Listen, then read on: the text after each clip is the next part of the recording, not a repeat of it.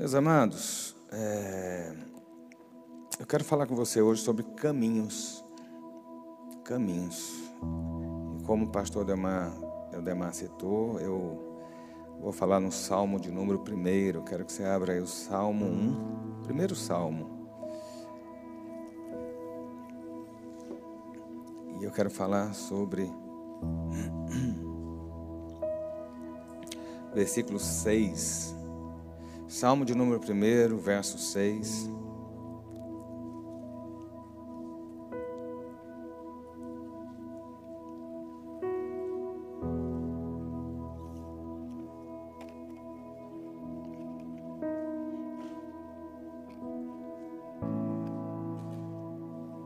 Salmo 1, verso 6 diz assim: Pois o Senhor conhece o caminho dos justos, mas o caminho dos ímpios perecerá. O Senhor conhece o caminho dos justos, mas o caminho dos ímpios perecerá. Eu recebi uma. Não sei se o pastor Paulo está aí. Hoje não, né? A doutora Patrícia. A doutora Patrícia me mandou uma mensagem semana pedindo para eu falar um pouco sobre a feiticeira de Endor. Sabe quem é? Que é aquela que Saul foi consultar para poder pedir para falar com, com, com Samuel depois que Samuel morreu. E aí, por causa disso, eu fui estudar algumas coisas, quebrar um pouquinho a cabeça para responder, e me deparei com algumas outras observações. E a vida e a trajetória de Saul, ela me chamou muita atenção e ela me chama muita atenção. A gente vê Saul como alguém que começou o reino e parece que o reino acabou rapidinho. Saul parece que foi alguém que teve uma, uma trajetória curta e Saul é muito pouco falado. Mas a gente tinha que falar mais sobre Saul. Eu acho Saul legal para contar, legal para pregar, legal para a gente entender um pouquinho determinadas coisas. A nossa vida, ela vai traçando um caminho. Né? Você já viu lesma de jardim? Quando ela entra em casa, ela não deixa um rastro? Talvez seja a coisa mais mais palpável, né, que eu possa te lembrar agora. Quando você pega uma lesma, a lesma está andando, você vê. A lesma não faz um caminho reto, né? Nunca faz. Então sempre tem aquelas voltas, aqueles negócios, e a lesma vai devagar e vai deixando o rastro. Quando você vê avião, não deixa aquele rastro de água condensada, né? Porque ali não é fumaça da turbina, não, tá? Aquilo ali é água condensada, aquele rastro branco. Né? E a nossa vida é assim também. Nós deixamos rastros, pegadas e vamos escrevendo um caminho. Né? Você já imaginou que algumas pessoas podem usar você como modelo e seguir o seu rastro, seguir os seus passos? Tentar colocar os pés nas suas pegadas, lhe ter como um exemplo. Eu estava conversando com a doutora Andréia, missionária Andréia, e ela me ela falando algumas coisas, ela fez uma live essa semana, e ela falou: Ah, eu lembrei de algumas coisas que, tio, que, que, que o meu avô, né? Ela falando, chama o pastor Vilarino de meu avô, também falava. Eu falei: Ei, Andréia, muita coisa que, que eu que eu prego, eu me lembro dele.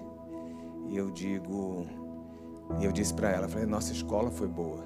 Ele foi uma, uma, uma boa escola para a gente. Alguém que passou e deixou pegadas. A Bíblia fala para a gente não se lembrar do passado e para deixar as coisas do passado no passado. E eu quebrei muita cabeça para poder pregar e falar sobre essa palavra de passado hoje com você. Mas o nosso caminho ele é escrito assim: são pegadas. Né? E as nossas pegadas, deixa eu te contar um segredo: as nossas pegadas, entenda isso, as nossas pegadas, elas escrevem o futuro da nossa jornada. Você já pensou? Que as nossas pegadas vão escrever o futuro.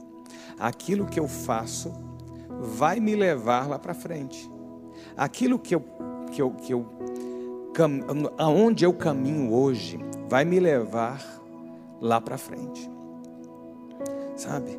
Ou seja, o que você está passando hoje, talvez você entenda quando eu, eu falo para você, olha, a nossa Nossa situação hoje ela é reflexo das nossas escolhas do passado. Tudo que você está vivendo hoje é reflexo do que você se propôs a fazer lá atrás. E tudo que você vai viver amanhã é reflexo do que você está fazendo hoje. E aí eu pergunto a você, como é que está a sua semeadura? Como é que está a sua, a sua, como estão as suas decisões, né? Seu passado reflete no seu futuro de uma forma muito intensa. Né? A gente tem que pensar dessa forma. E o que vai contar na nossa história mesmo é o fim. A Bíblia aponta muito para o fim das coisas, né? É o fim. O fim vai contar isso. Eu lembro o pastor Márcio Valadão, uma vez pregando aqui, ele falava o seguinte: o que importa é o fim, não é o começo. E talvez eu consiga te mostrar um pouco disso hoje de manhã. O que vai importar para você não é você largar em primeiro lugar, mas é você se manter e completar a sua jornada. Isso faz diferença. Isso impõe algo totalmente diferente. A gente aplaude aquele que, que tem a pole position, mas nem sempre. Não é isso, a pole, né? O cara que sai em primeiro lugar. Corrijam, é isso mesmo, né? E, e, nem sempre o cara que sai em primeiro lugar é o cara que vai chegar em primeiro lugar e receber a bandeirada. E muitas vezes a gente acha que é, mas não é. Todo caminho tem uma chegada, né? a não ser que a gente pare no meio. E se a gente para no meio, esse meio aí vai ser a chegada, vai ser o ponto final nosso. E essa chegada nossa é que vai dizer o que nós fomos. Né? Então, assim, pastor, você está falando no dia que, que eu morrer, eu estou falando assim, no dia que você completar determinadas jornadas na sua vida, você vai olhar e falar assim, nossa, eu cheguei até aqui, e assim, o que é que eu juntei, o que é que eu fiz. Né? Então, assim, eu quero que você comece a pensar sobre isso. Sabe por quê? Porque a Bíblia fala que Deus conhece caminhos e Deus desconhece caminhos. Presta atenção no que eu vou começar a falar, porque a palavra, a mensagem começa agora. E agora a coisa vai apertar para cima de você. É o parafuso para. Olha só, a Bíblia fala que Deus conhece o caminho dos justos. A Bíblia não está falando que Deus conhece o caminho dos perfeitos. Viu? Não são os perfeitos. Você conhece alguém perfeito? Conhece, gente. Jesus. Porque nenhum de nós é. Deus conhece o caminho dos justos. Você é justo? São as perguntas que eu faço, né? Toda mensagem. Eu estava assistindo ontem, eu sempre falo, eu falei assim, é, é para entrar no céu na fila VIP, né? Se você acertar essa. Você é justo? Não. Eu sou? Muito menos. A Bíblia fala que a nossa justiça é trapo imundo. A gente julga de forma cega. Nós somos justos quando nos convém. Olhe bem como é que o Brasil é. Talvez o Brasil seja a exemplificação máxima disso. Né? A gente tem justiça quando é para si. Mas nós somos injustos. Mas a palavra diz que nós somos justificados em Cristo.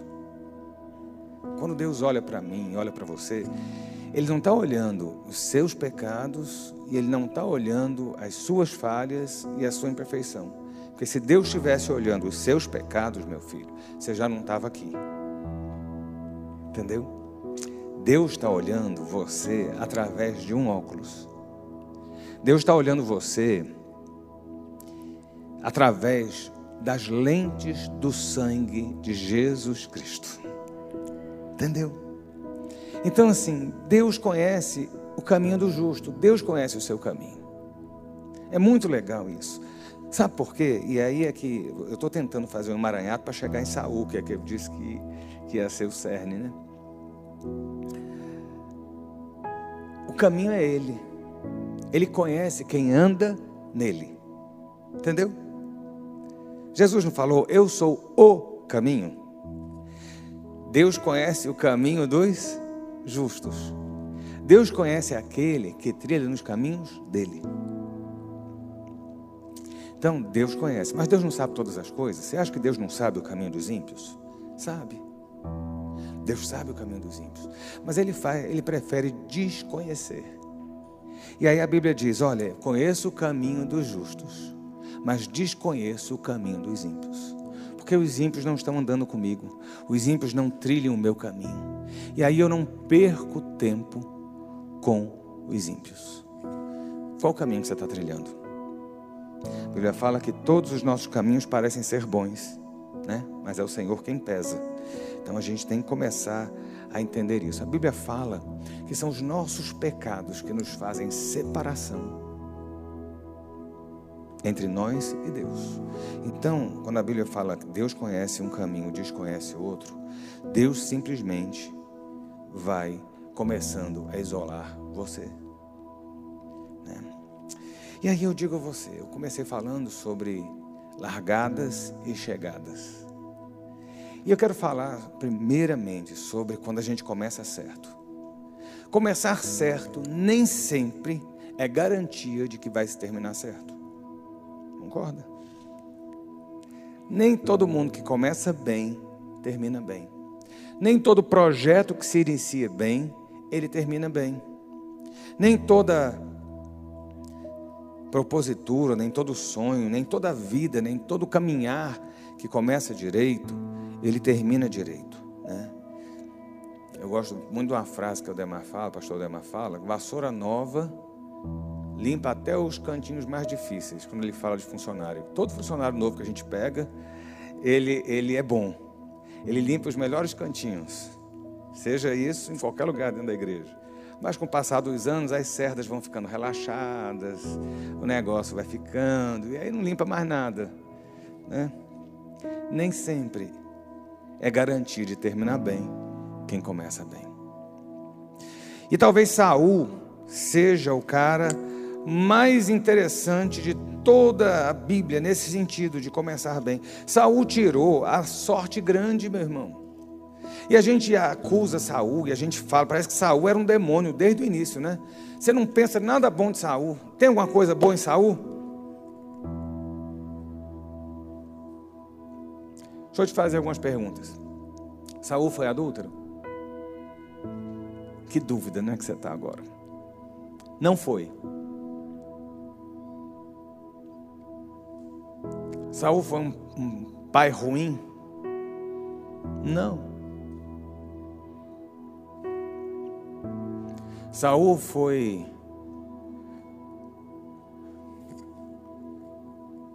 perverso no sentido de Davi, de mandar matar um marido de alguém para poder ficar com a mulher? Não. Então quando você olha Saul, a gente acha Saul tão demônio, né? Que a gente julga muito. Mas eu vou te contar um pouco sobre Saul. Lá em 1 Crônicas 10, a Bíblia fala um negócio muito interessante, que fala o porquê que Davi, que Saul, ele, ele morreu fala o porquê que o, o trono de Saul não continuou, sabe? Então assim, a gente começa a olhar e a Bíblia fala, olha, assim morreu Saul por causa da transgressão cometida contra o Senhor, por causa da palavra do Senhor que ele não tinha guardado, e também porque consultou uma médium e não o Senhor, que por isso o matou e transferiu o reino a Davi, filho de Jessé. Saul começou bem, você sabia disso? Ou você não sabia? Saul foi um cara, a gente olha e fala assim, nossa, mas Saul era um demônio. Não, Saul era um, alguém que tinha unção. Olha só, Saul era um garoto direito. A gente tem gente muito pior do que Saul por aí. A história de Saul surge quando o povo de Israel não quer mais um profeta, mas o povo de Israel quer um rei. E o profeta da época, o sacerdote da época, chamava-se Samuel. E aí o povo chega para Samuel e fala assim: Samuel, arranja um rei para a gente. Samuel consulta Deus e Deus diz: tudo bem, o povo está querendo. Eles vão entender que ter um rei impõe outras coisas também. Mas querem um rei, tem um rei. Quem é o rei? Deus vira para Samuel e fala: Samuel, amanhã tal hora, à tarde, você vai encontrar um rapaz da tribo de Benjamim, filho de Ciclano, neto de Beltrano. E esse rapaz é o rei de Israel. Você vai ungí-lo. Essa é a história. Saul era um garoto novo, seus vinte e poucos anos. E a Bíblia fala que o pai de Saul era um homem poderoso da tribo de Benjamim e rico. Era alguém de, de, né, de uma postura, de uma posição boa. Esse era o pai de Saul. E Saul era um menino de berço. Saul, a Bíblia fala que não tinha um homem mais bonito do que Saul. Não tinha um homem mais alto do que Saul. Olha que coisa maravilhosa, né? Quer um rei mais perfeito que esse? Linhagem, berço, educação, o cara é bonito, o cara é forte, vamos poder apresentar um rei digno, né? E aí o que acontece? Saul está lá com seu pai e parte do rebanho do seu pai, não, sei, não é rebanho que chama, né? Mas é o, o, o, as jumentas, a Bíblia fala das jumentas do pai de Saul sumiram. E Saul é chamado pelo pai e fala: Meu filho, vai lá procurar as jumentas e acha essas jumentas e traz elas para mim. Não sei que importância tinha essas jumentas, mas devia ter algum valor além, né? Então, Saul pegou um, um ajudante e falou: Vamos procurar as jumentas do velho. E foram. Olha só, é isso que eu quero que você entenda. Saul era um cara bom, obediente. Era um cara obediente. Eu achei legal isso. Falou assim: Meu filho, vai lá pegar meus burrinhos. E ele foi. Foi chegando o final do dia e ele não achou os burros, nem as jumentas. Isso que aconteceu. E aí ele vira e fala assim: Olha, o que a gente faz, hein? É melhor a gente dar um jeito, senão meu pai vai parar de preocupar com as jumentas e vai começar a se preocupar comigo. Eu achei tão bacana isso de Saul. Gente, eu fiquei com tanta dó de Saul. A desgraça de Saul foi se tornar rei. Tem gente que não dá, entendeu? Tem gente que tem tudo para dar certo em tal coisa, quer ser outra, desanda. Desanda. Tem gente que acha que, que tem capacidade para uma coisa, tem, tem, gente que sonha com alguma coisa, mas Deus está dizendo, ele é aqui. Mas beleza, sei lá.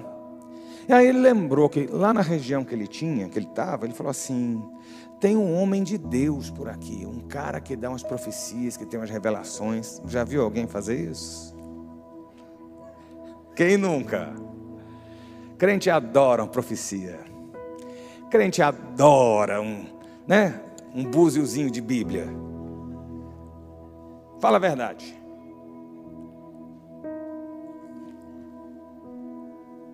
Silêncio, né? O povo olhando assim, é, pastor.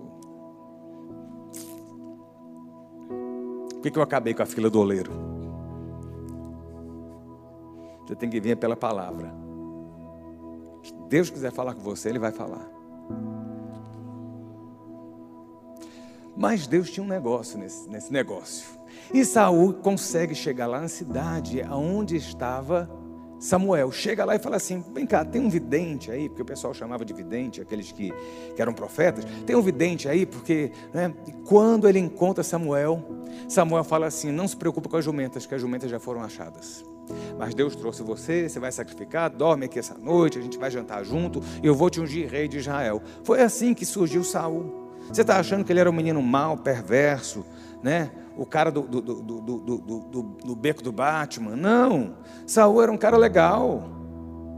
Era bom filho, fina estirpe, sabe? Aí você fala assim: não, pastor, mas ele caiu. Não, vem cá, presta atenção.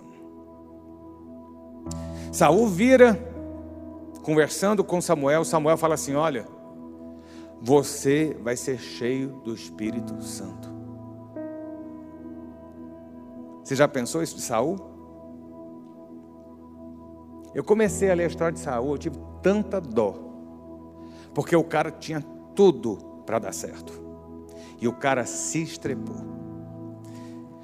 Samuel vira e fala assim: Você vai ser cheio do Espírito Santo. Amanhã quando você sair daqui, você vai encontrar uns profetas, tu vai entrar no manto e profetizar também. E não é isso que aconteceu? Saul saiu da presença de Samuel no outro dia cedinho, chega em outro lugar, encontra uns profetas profetizando. Eu não sei como é que funcionava muito esse manto lá na época, né? Mas a Bíblia fala que Saul chegou e o espírito de Deus se apoderou de Saul e Saul passou a profetizar com os outros profetas. Você já imaginou? Olha que começo bom. Você está achando que Saul era ruim? Você está achando mesmo que Saul era um cara de Satanás, era uma praga? Não. Samuel ungiu Saul, o Espírito de Deus desceu sobre Saul. Aí eu vou só dizer aqui um parêntese: cuidado, porque o Espírito desce e o Espírito sobe. A unção vem e a unção vai. O mover de Deus na sua vida vem, e se tu não vigiar, o mover vai. E Saul começa a carreira dele como rei. Samuel reúne o povo depois disso, apresenta o povo e fala assim: vocês pediram um rei, Deus escolheu a tribo de Benjamim, Deus escolheu a família e tal, e Deus escolheu esse jovem chamado Saul. Cadê Saul? Saul estava escondido atrás das bagagens. De todo mundo. Saul era tímido. Saul não era um cara arrogante. Eu tinha a impressão que Saul era um cara arrogante. Não, Saul não era. Saul era um cara de bastidor, talvez. Apesar de ser grandão, né? bonitão e tal, Saul era mais tímido. Eu estou te contando a história para você entender um pouco quem é Saul. Porque começar bem não lhe garante terminar bem.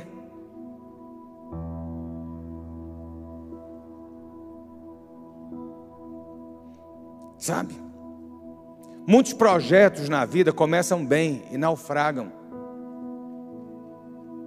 E aí a gente olha Saul no dia seguinte, Saul está sendo cheio do Espírito Santo. Depois, Saul está profetizando. Era um homem de Deus, o bom moço para casar, rico, bonito, alto, famoso, perfeito. Esse era Saul. Primeira guerra de Saul. Primeira guerra de Saul. A Bíblia fala que Saul foi cheio do Espírito Santo. E Saul trouxe o povo na mão. O Espírito de Deus se apoderou de Saul ele fez algo heróico no meio do seu povo e o povo passou a segui-lo como um. Você sabia disso? Eu nunca imaginei Saul assim. Eu sempre imaginei o Saul perseguindo Davi, eu sempre imaginei o Saul na guerra de, de, de, de, de Golias, sem, sem enfrentar Golias. E Saul teve o reino. A Bíblia fala que Deus teria mantido o reino na mão de Saul. Você sabia disso? Ou seja, se Saul tivesse funcionado, se Saul tivesse se mantido na linha, Saul teria sido o rei e, e Jonatas, o seu filho, teria sido o sucessor, não Davi. Mas aí Saul começa a fazer uma besteira atrás da outra. Saul começa a perder o foco, Saul começa a perder o tino, Saul começa a se desligar do céu.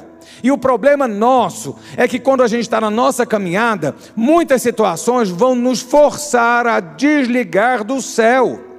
E eu digo a você: a resposta sua está no céu, a vitória sua está no céu, a garantia sua está no céu, o caminho seu é traçado pelo céu, então continue mirando no céu. Porque se você não fizer isso, você sucumbe como Saul sucumbiu. Não pense você que Saul perdeu o reino. Saul teve um reinado longo, longo tanto quanto Davi ou mais do que Davi. Saul continuou sendo rei, Saul tinha exército, Saul cresceu, o povo estava com ele e Saul já estava se distanciando de Deus. Não é porque a sua vida está dando certo o tempo todo que você está do lado de Deus. Comece a observar os seus passos e aonde você vai para saber se o céu tem aprovado a sua caminhada. Nem toda vitória na sua vida te garante que Deus está com você. Nem toda conquista que você tem na sua vida garante que o céu está aprovando a sua vida.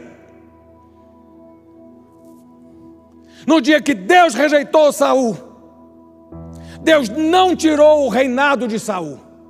No dia que Deus arrancou Saul e disse: "Não será mais", Saul continuou como rei. Talvez para Saul muita coisa não tivesse mudado. Continuo rei, continuo com meus exércitos, continuo com meu palácio, continuo com minha coroa. As coisas estão progredindo. O, rei, o povo de Israel subjugava outros povos da região. Alguns outros reinos eram vassalos do rei Saul.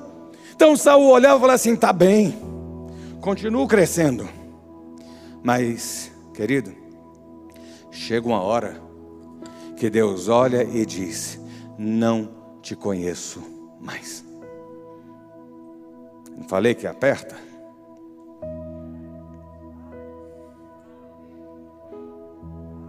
A Bíblia fala que Saul foi rejeitado e morreu. Primeiro, pela infidelidade de Saul. Aí você fala assim: o que é infiel? Que é ser infiel? Ah, infidelidade no casamento? Não, infidelidade é você não ter constância. Você já pensou nisso? Infidelidade é você não ter constância. Que a gente pensa infidelidade, na cabeça do crente funciona assim: qualquer coisa é sexo. Ou é pecado. Eu sou da época que os pecados para o crente era sexo, beber, fumar e dançar. Talvez tenha uma turma aí que é dessa época também, que a gente tinha um corolário dos crentes, que era isso. Né? A igreja católica tinha dez, dez, como é que é? Quantos pecados capitais? Sete. A gente tinha quatro, eram esses. Sabe? E a gente, quando pensa em infidelidade, a gente já pensa no casamento. Ser infiel, quando você não consegue seguir sua dieta.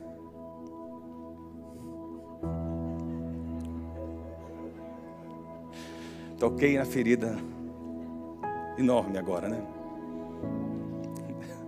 Obrigado. Entendeu? Estou dando um exemplo prático. Ser infiel quando você não segue sua dieta. Ser infiel quando você está num trabalho e você não tem compromisso de manter o seu trabalho. Ser infiel quando Deus lhe comanda algo na vida e você não cumpre. E você não segue.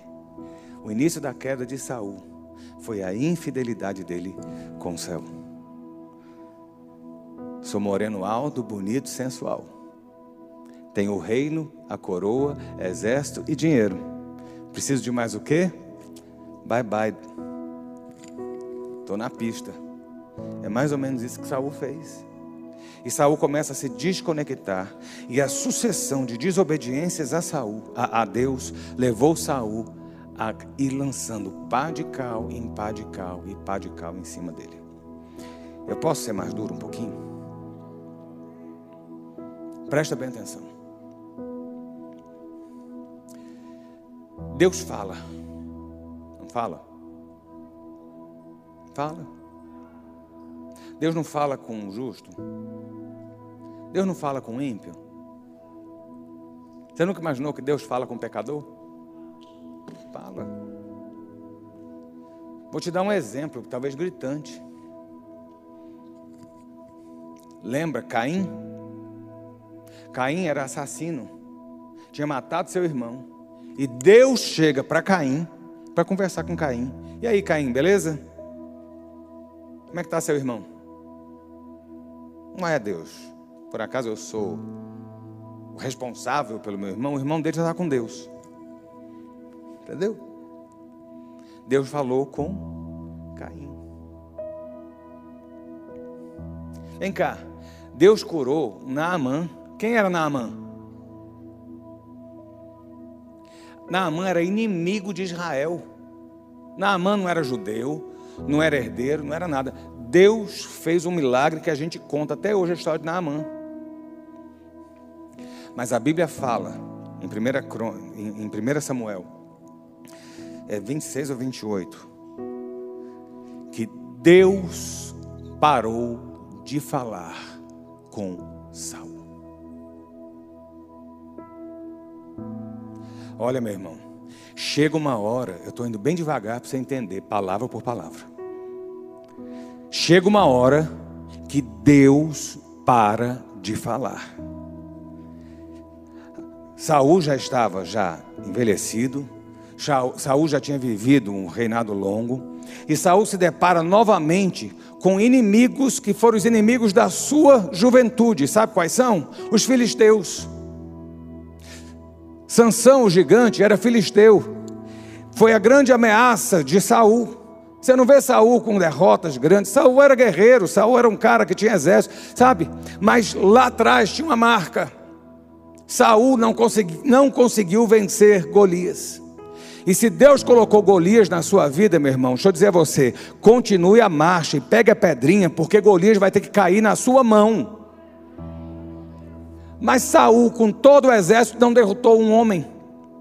Lá no final da história de Saul, Saul se depara com um novo momento de guerra e de luta. Deixa eu dizer a você, olha, você pode estar na maior paz do mundo, mas se prepare, porque a paz, após a paz tem guerra. Como depois da guerra tem paz.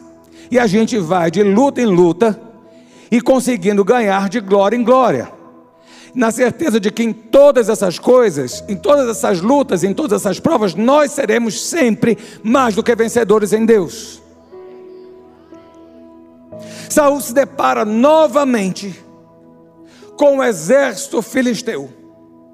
E se você pegar um mapa, se você pegar exatamente o contexto histórico, você tem o, Estado de Israel todinho, lá o reino de Israel todinho, e você tem os filisteus. Sabe o que, é que são os filisteus? A faixa de Gaza. Os filisteus estão em Gaza. A Bíblia cita Gaza. Sabe essa Gaza que tem lá? Que eles ficam fazendo guerra, fazendo não sei o quê. É uma nesgazinha de, de, de nada ali. Pois o povo de Israel o exército de Israel e o rei de Israel estavam assustados com o exército filisteu. Olha, pode se levantar os Estados Unidos, China e Rússia contra a sua vida. Deus num sopro derruba todo mundo. O que a gente tem que aprender a fazer é confiar. Saul começa sendo infiel a Deus. Esse foi o primeiro passo de Saul.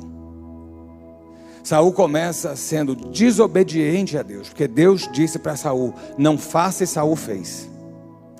E por último, deixa eu dizer a você, eu tenho pregado e falado que medo não é pecado. Você já viu isso? Quantas vezes eu digo, olha, ter medo é normal. Ter medo é uma reação nossa. Não existe problema nenhum ter medo. E aí eu olhei e falei assim, mas Saul, caiu porque ele teve medo. Mas não foi só medo. O medo faz parte. Eu não posso deixar o medo dominar. E é isso que a Bíblia diz. Saul teve medo e entrou em pânico com o exército de dos filisteus. Essa é a história de Saul. Saul começou muito bem. Saul começou muito bem. Ele entrou em pânico, ele fala assim: o que, é que vai acontecer? Aí ele vai consultar os profetas, Deus não fala através dos profetas. Aí ele vai consultar a Torá, Deus não fala em relação à Torá. Ele vai consultar o Urim Deus não fala em Urim. A Bíblia diz que Deus não falava mais com Saul. Meu irmão, cuidado para você não chegar no momento no qual Deus não fale mais. Aí esquece.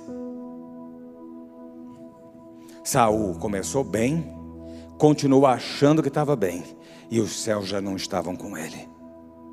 Deus conhece o caminho dos justos, mas Deus desconhece o caminho dos ímpios. E a Bíblia fala que o caminho dos ímpios perecerá. A história dos ímpios perecerá. Gente, Saul chega e vai procurar uma feiticeira para tentar falar com o espírito de Samuel que tinha morrido. Eu não vou entrar aqui no mérito da questão, porque dá outra mensagem. Então você vai ficar na dúvida agora se ele se foi Samuel que falou ou não foi. A Bíblia fala que foram três coisas que tiraram o trono. Três que tiraram o trono de Saul: a infidelidade, a desobediência. E eu vou dizer a você, ele consultar uma médium foi falta de confiança. Ele não confiava mais em Deus. Ele não obedecia a Deus. E ele não era fiel a Deus. Essas três coisas fizeram com que um homem que tinha tudo para ser o maior rei de Israel naufragasse no meio do caminho. Nem sempre quem começa bem termina bem. Essa é a história de Saul. Você já tinha imaginado Saul assim? Você já viu tanto de gente que começa bem, começa o ministério bem, vai bem e de repente o negócio afunda. Um pastor, tem, é vivo ainda, Jim Swaggart. Começou bem, o cara dominou o mundo, televangelista, o cara na potência. Sabe? Começou bem. No meio do caminho, ele perdeu a conexão com o céu. E no meio do caminho, ele tombou. Meu irmão, isso vale para Saul, isso vale para mim, isso vale para você. Não perca a conexão do céu. Seja fiel a Deus. Obedeça e confie. Se você for fiel, Deus vai ser fiel. Se você obedecer, Deus vai te honrar. Se você confiar, Deus vai te proteger. É assim. Começou bem e terminou mal. De verdade. Saul terminou sem cabeça. A história de Saul, ele é morto. Ele morre. E os filisteus arrancam a cabeça dele. E a cabeça dele vai para a terra dos filisteus, para ser mostrado como um troféu. Você tem ideia o que é isso? A que ponto, meu irmão, presta atenção, a que ponto chega o ser que se distancia de Deus? O caminho dos justos Deus conhece, o caminho dos ímpios perece. Aí você vai para uma outra situação. Um homem chamado Jacó. Gente, eu me amarro nesses tortos da Bíblia. Que diminui minha culpa. Pedro. Eu sou muito mais legal. Pedro é muito mais legal que Paulo. Paulo deve ser um saco. Gente, tá todo mundo calado hoje de manhã, né? Porque eu tô, tô muito, é, assim, paulatino. Entendeu? Mas Paulo era tão chato que ele falou tanto num culto uma vez que o menino estava assistindo o culto da janela, caiu e morreu. Você tem ideia que você está pregando e a pessoa está dormindo? Eu lembro que uma vez eu fui pregar em Anápolis, estava eu mais dois amigos, era solteiro ainda, garoto, novo ainda, negócio de, de, de juventude, eu acho dei uma palavra, a gente ia chegar de viagem tal, o dia inteiro, na sexta-feira, estou pregando em Anápolis, não lembro nem qual foi a igreja. Aí um amigo meu que estava comigo dormiu no culto. Aí à noite a gente estava os três dormindo no quarto. Eu falei, mas fulano, tu dormiu? Ele falou, mas também, né? Cara, eu fiquei traumatizado com isso. Paulo era um saco, Pedro era legal. Entendeu? Pedro falava besteira, Pedro xingava, Pedro arrancava a orelha, Pedro fugia, Pedro, entendeu? Pedro era, Pedro era normal, Pedro era da galera. Paulo não, todo formal. O bem que eu quero fazer eu não faço, mas o mal esse me domina. Qual é o mal, Paulo? Não posso dizer. Pedro, todo mundo sabe os podres de Pedro. Cara, na boa, você vai para a Bíblia, né? Quem são os patriarcas da fé? Quem são os patriarcas da fé? Os patriarcas são Abraão, Isaac e Jacó. São os três. Quem é o mais legal? Jacó segurou o anjo, segurou o anjo, segurou o anjo. Jacó, meu filho. Jacó é o top do top. O que, é que você sabe de Isaac? O pai dele ia matar ele. Fora isso, o que, é que tu sabe? De verdade. Hã? Pois é, teve já. Pronto, Mônica disse tudo. Ó. Isaac, o que, que, você, que, que você sabe da história de Isaac? Primeiro, Isaac é o filho da promessa. Segundo, pai dele queria matar ele para oferecer ele sacrifício. Terceiro, ele é pai de, de, de Jacó e Esaú. O que mais você sabe? Nada. Abraão. A história é até legal, mas cara, na boa, quando você pega Jacó, cara, é sucesso. A novela da Globo das oito. Fina estampa perde para Jacó. Entendeu? Jacó, cara, começa torto. Mais torto do que nós todos juntos aqui. Jacó começa torto na barriga da mãe. O menino já nasceu com a índole do mal.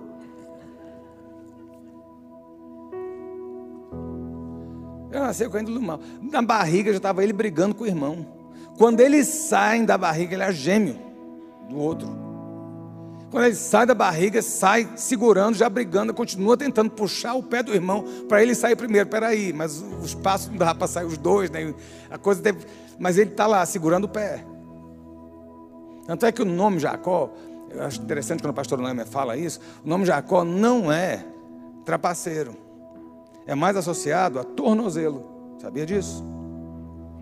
Mas eu não sou muito afeto nessa. Mas Jacó era torto. Jacó estava lá, Jacó era o cara que.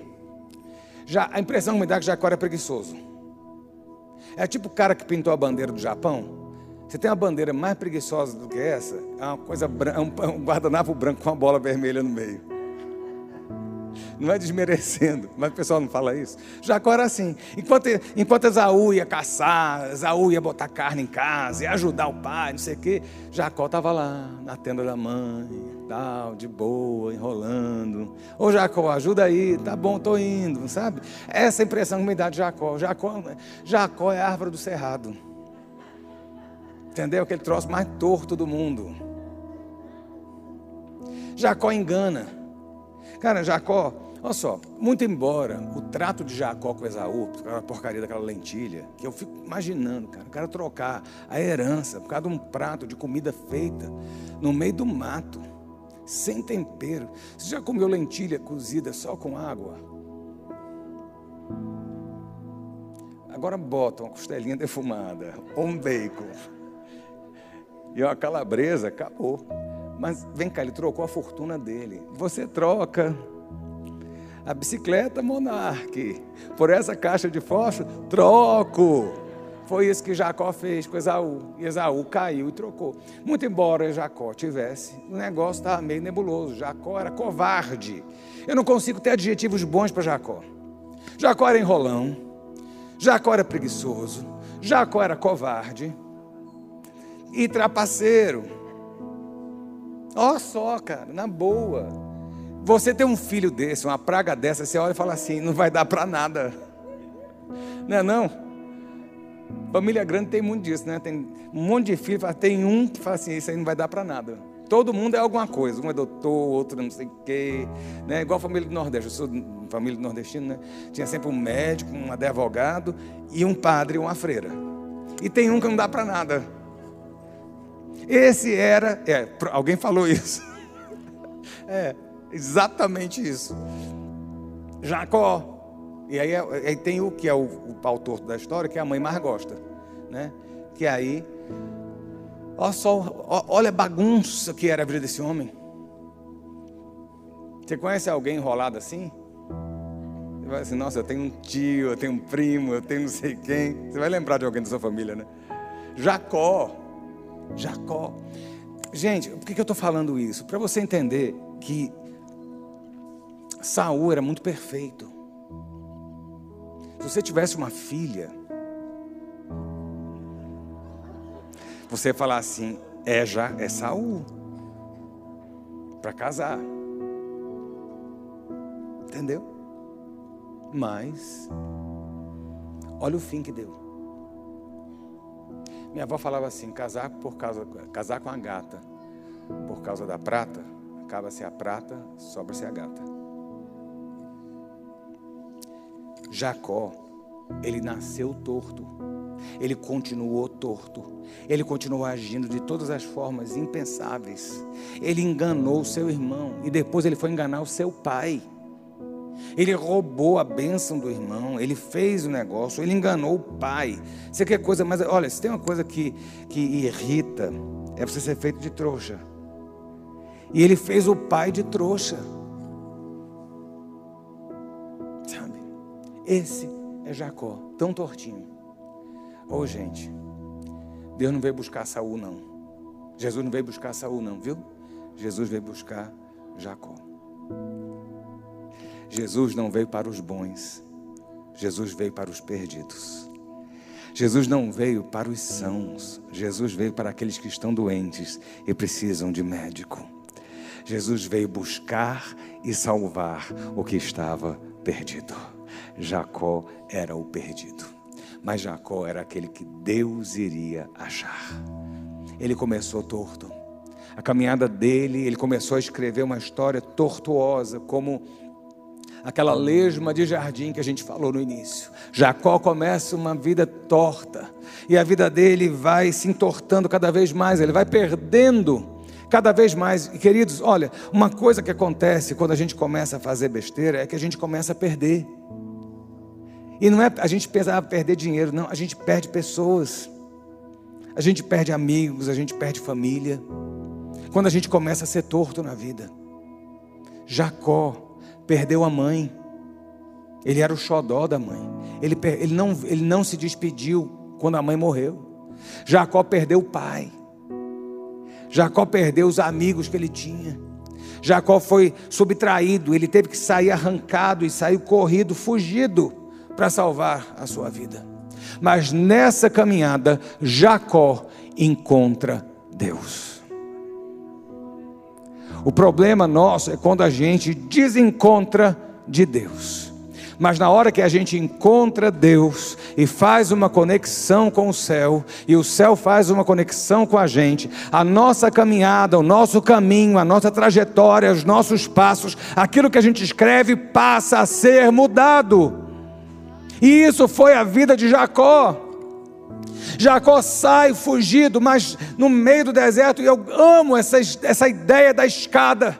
Jacó para no meio do caminho, depois de uma vida inteira errada, de um começo errado, ele derrapa na largada, ele bate outro carro, ele faz, acontece, ele está patinando, ele está ali no caos, mas no meio do caos da vida dele, Deus o encontra no meio do seu deserto. E eu digo a você: quando nós estamos no deserto e nós simplesmente não temos mais opção, os céus se tornam a nossa opção, os céus se tornam o nosso socorro, os céus se tornam o nosso guia. E foi isso que aconteceu. Jacó tem uma visão, a visão de uma escada que é aberta do céu à terra. Não é daqui para lá, é de lá para cá. Não tente você, porque é o céu que resolve a sua situação. Ele vai para uma terra distante. Ele encontra um cara que apronta com ele, chamado Labão. Quem é Labão? Labão é sogro de José, de, de, de Jacó. E aí você fala assim: Jacó foi pagar tudo o que ele fez com Labão. Eu não vejo assim.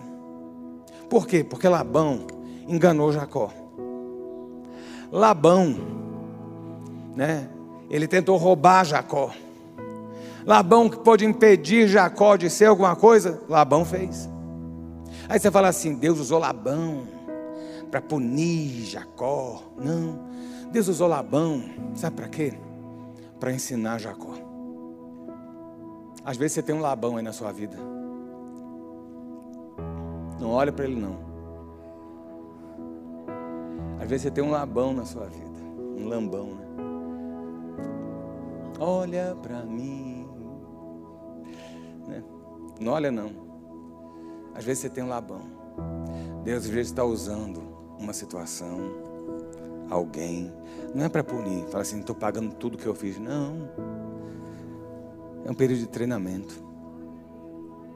Deus está usando um labãozinho para treinar você, para tratar você. Para você não ser de novo o que você foi. Deus sabe como lidar. E aí eu digo a você, Jacó, que começou torto, teve primeiro encontro com Deus, foi tratado com Labão e depois ele tem um encontro definitivo com Deus. E aí Jacó segurou o anjo, segurou o anjo, segurou o anjo. Entendeu? Tem gente que não vai estar entendendo muito o que eu estou contando. Mas Jacó resolve voltar para reencontrar o seu irmão. É aí que acontece. E Jacó tem muito medo de tudo que ele passou. Ele fala assim: Eu errei muito. Eu já cometi muitos erros. Eu tenho muitas falhas, eu tenho muitas fragilidades. Será que eu vou conseguir recuperar o convívio da minha família? Meu irmão, muitas vezes você olha e fala assim: Eu fiz, eu aprontei, eu fui meio Jacó, eu tive meu momento Jacó lá atrás. Deixa eu botar a mão contrária aqui para não achar que é os pastores.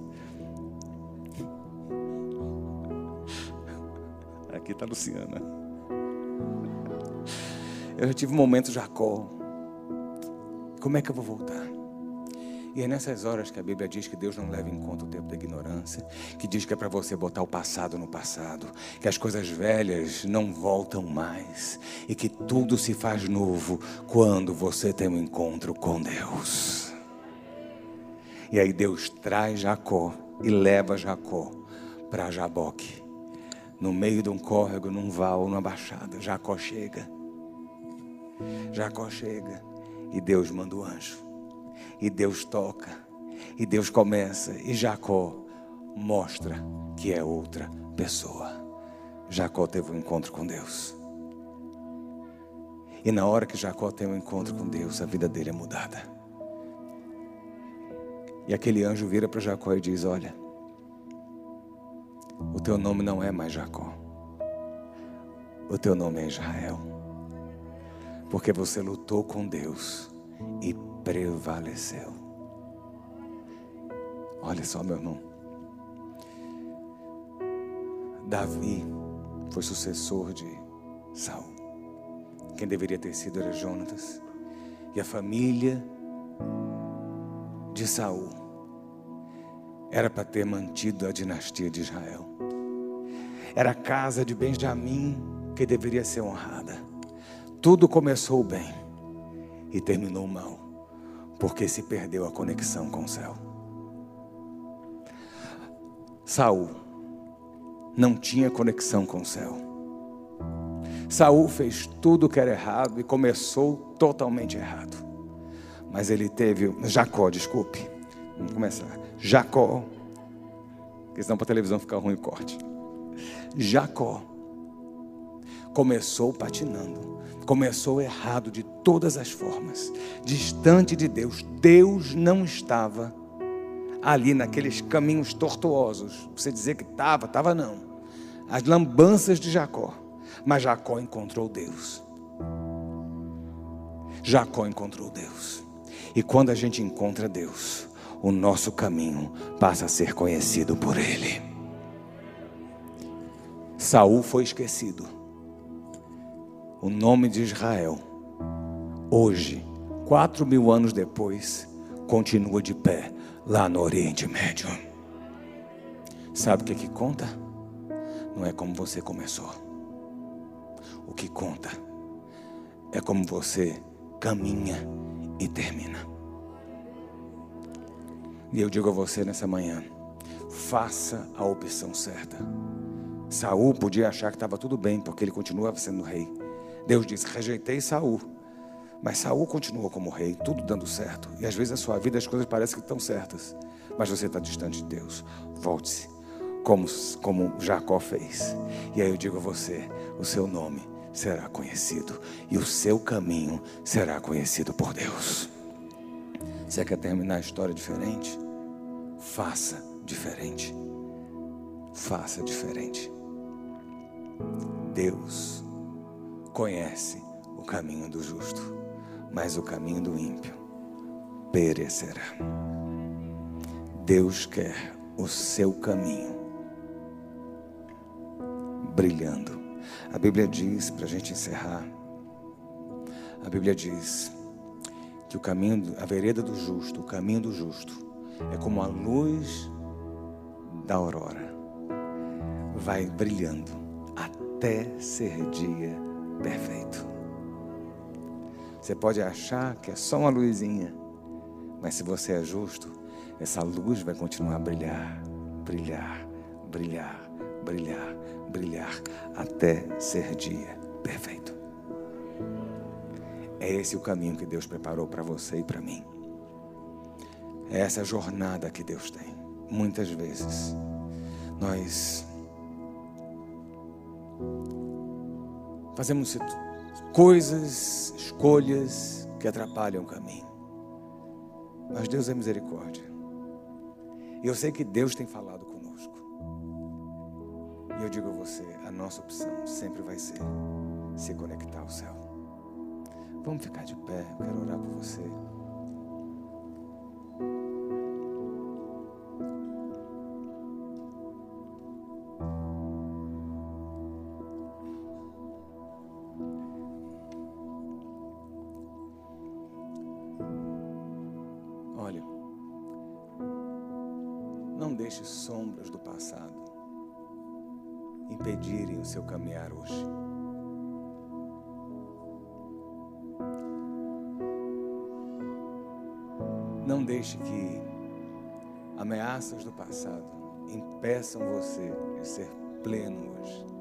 Não seja como Saul. Olhe para frente e comece a escrever uma nova história hoje, um novo tempo, um novo momento.